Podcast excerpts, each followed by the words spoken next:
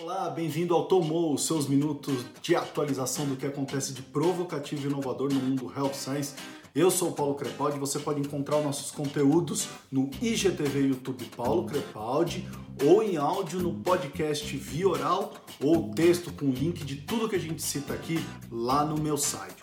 E aí, como é que vocês estão? Como é que estão conseguindo é, se adaptar a essa rotina maluca que a gente está vivendo? É, essa semana eu vou soltar um artigo novo falando dessa vida é, casa, casa-trabalho e como é que tem sido isso. É, fiquem ligadinhos lá é, nas minhas redes sociais, LinkedIn e no meu Instagram também, tá? Fun fact dessa semana, cara, eu li um artigo é, que diz que a Google agora teve que remover um aplicativo chamado é, Remove China Apps. Desenvolveram um aplicativo para na verdade, fazer uma varredura no seu celular, no seu smartphone e falar para você, ó, essa é a lista de aplicativos que você tem que foram feitos pela China. Você deseja deletá-los? Olha só a loucura e o ponto que a gente chegou. É, como que a Google Play descobriu isso? Foi porque um dos aplicativos de sucesso também, que é o que eles chamam do concorrente do TikTok indiano, é, que é o, eu anotei aqui, o Mitron App, é, foi deletado da loja que tinha sido feito, né? Toda a parte de estruturação do app tinha sido feito na China. E ele foi deletado da Google Play Store.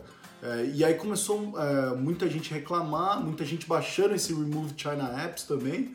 É, e aí a Google falou: não, isso não é política é, nossa de você, de criar quase que aí um, um apartheid é, dentro uh, do smartphone, né? Então olha só que loucura. Bom, é, hoje eu vou falar para vocês de três relatórios que eu li essa semana. Todos os links estão no meu site, todos os dados. Eu vou falar, citar alguns dados apenas. O primeiro é uma pesquisa feita pela Robert Half, que é uma empresa de recrutamento, é, de outsourcing para recrutamento e seleção de candidatos. É, e ela estava falando sobre o cenário de trabalho atual, tá? E ela pesquisou é, muitas pessoas aqui no Brasil para trazer esses dados que eu achei muito interessante, principalmente para você que é gestor de equipes. Então, olha lá. É, o primeiro dado que eu queria falar é que os resultados mostraram que 74% da, dos colaboradores estão preocupados com a perda de seus empregos, sendo que desses 28% estão muito preocupados e 46% estão um pouco preocupados. Tá? Então, esse é um dado muito importante. Como é que você tem garantido a segurança psicológica da sua equipe em relação é, a isso? Outro dado que eu achei interessante: 86% gostariam de trabalhar remotamente com mais frequência. Tá? Lembrando, gente, isso que a gente está vivendo não é trabalho remoto, cara. É, é principalmente para quem vive é, com família, para todos, na verdade, até você que mora sozinho, agora cuidar da casa, fazer uma série de coisas que você não tinha que fazer antes, é, não tá fácil, então é muito diferente, tá? É, mas ao mesmo tempo, 45% deles acreditam que será mais difícil construir relacionamento com os colegas e as equipes se você não está no mesmo ambiente.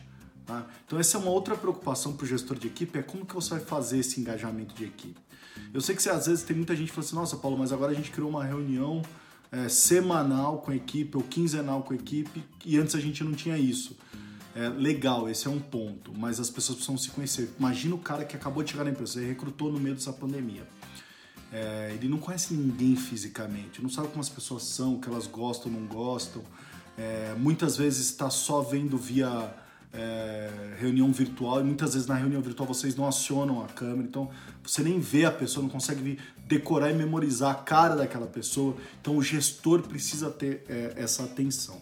Tá? É, o link com o resultado dessa pesquisa você encontra lá no meu site, tem muito mais dados interessantes, vale a pena vocês darem uma olhada. O que mais que eu queria falar? Eu participei dessa semana de um workshop super legal da Wiggle Health, uma empresa americana. É, que na verdade trouxe o que eles chamam de patient leaders é, para trazer dados do que os pacientes querem da indústria farmacêutica, tá? É, participaram desse, dessa pesquisa mais de 20 indústrias farmacêuticas é, e mais de 300 respostas de pacientes é, sobre essas perguntas das mais diferentes condições de saúde, tá? é, pacientes de doenças crônicas, qual que é o tipo de informação que eles querem de vocês, indústria farmacêutica? Vamos lá. Top 3. Primeiro lugar, eu, eu quero saber se vocês têm algum tipo de auxílio para pagar a medicação. Desconto, programa de paciente, alguma coisa desse tipo. Número 2, gestão da medicação. Como que eu gerencio minha medicação? Tá? Número 3, gestão da doença. Tá? Olha só o que, que a gente enxerga aqui. E, e, depois eles complementam lá na frente, no workshop, eles falaram muito que poucos pacientes reconhecem saber de algum programa da farmacêutica que ajuda eles nesses três quesitos. Então não é, não é só que eles querem essa informação, eles não sabem que vocês têm. Às vezes vocês têm essa informação. Né? É, muitas formas já possuem o programa de paciente, mas o cara não sabe. Então tá na hora, agora que ele está em casa, é, tá com dificuldade econômica, tá na hora de você fazer o remarketing disso daí.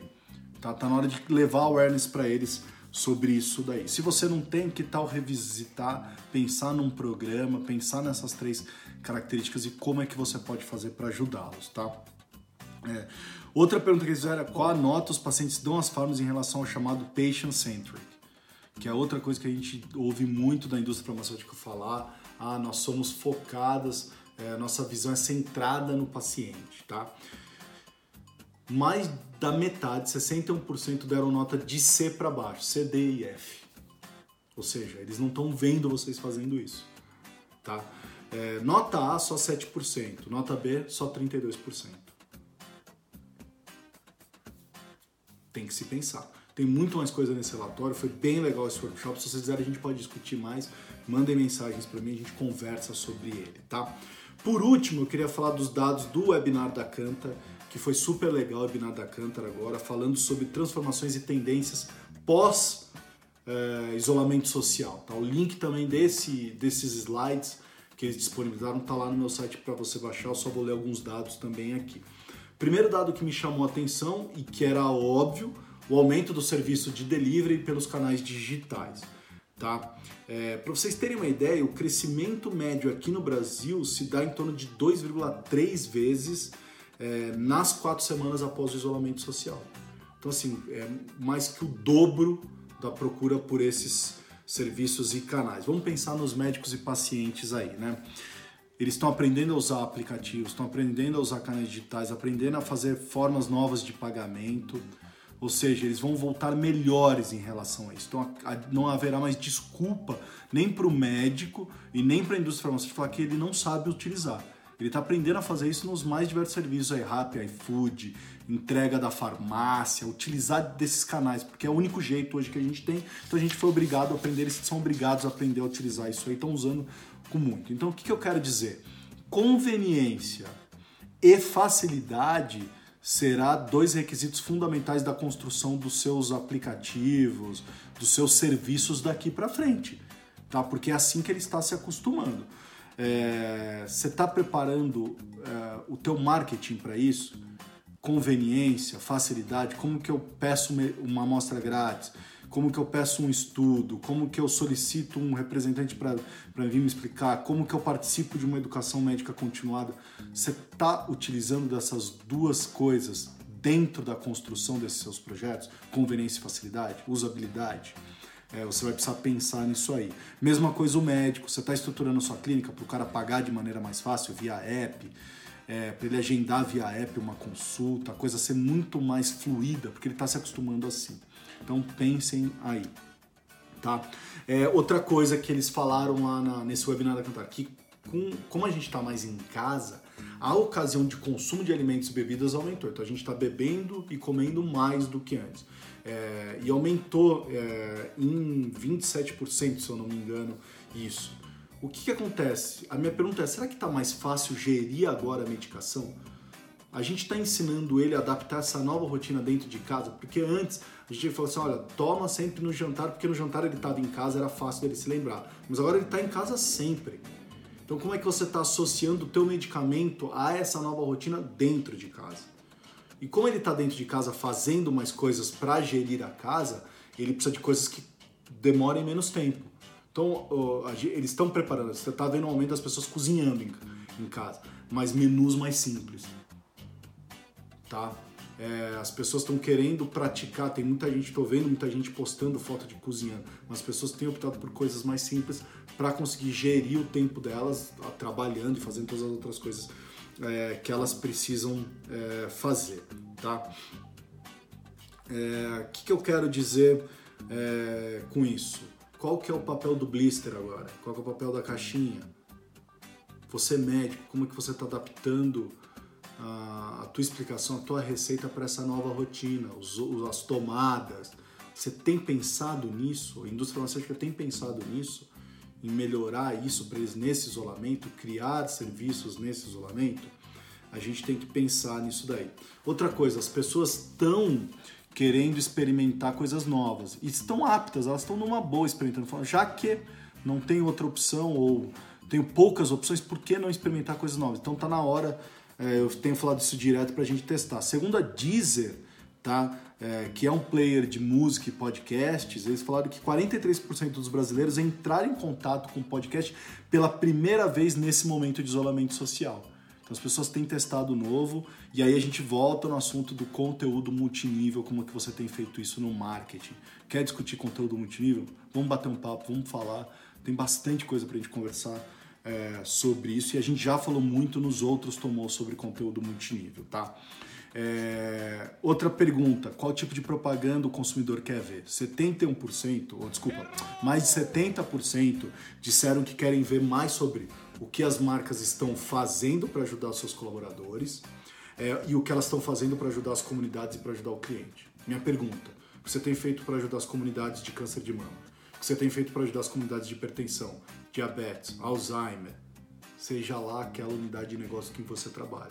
Como é que você tem mostrado isso para os médicos? Que você está ajudando essa comunidade. Tá? É isso que eles querem ver. Tá? Então, é, isso é muito interessante para a gente pensar. Só hoje eu falei para vocês de três relatórios é, que eu disponibilizei no meu site para vocês baixarem, clicarem no link baixar para ler, do Robert Half e o mercado de trabalho, da Wiggle Health e sobre pacientes e da Cantar sobre tendências é, de consumo, tá? Leiam, comentem, escrevam para mim, eu quero ouvir a opinião de vocês, quero saber o que vocês acham é, disso tudo. Vamos trocar ideia, vamos, vamos gerar conhecimento é, mútuo aqui, tá bom? É isso aí, ficamos por aqui. É, esse foi mais um programa. E aí, tomou?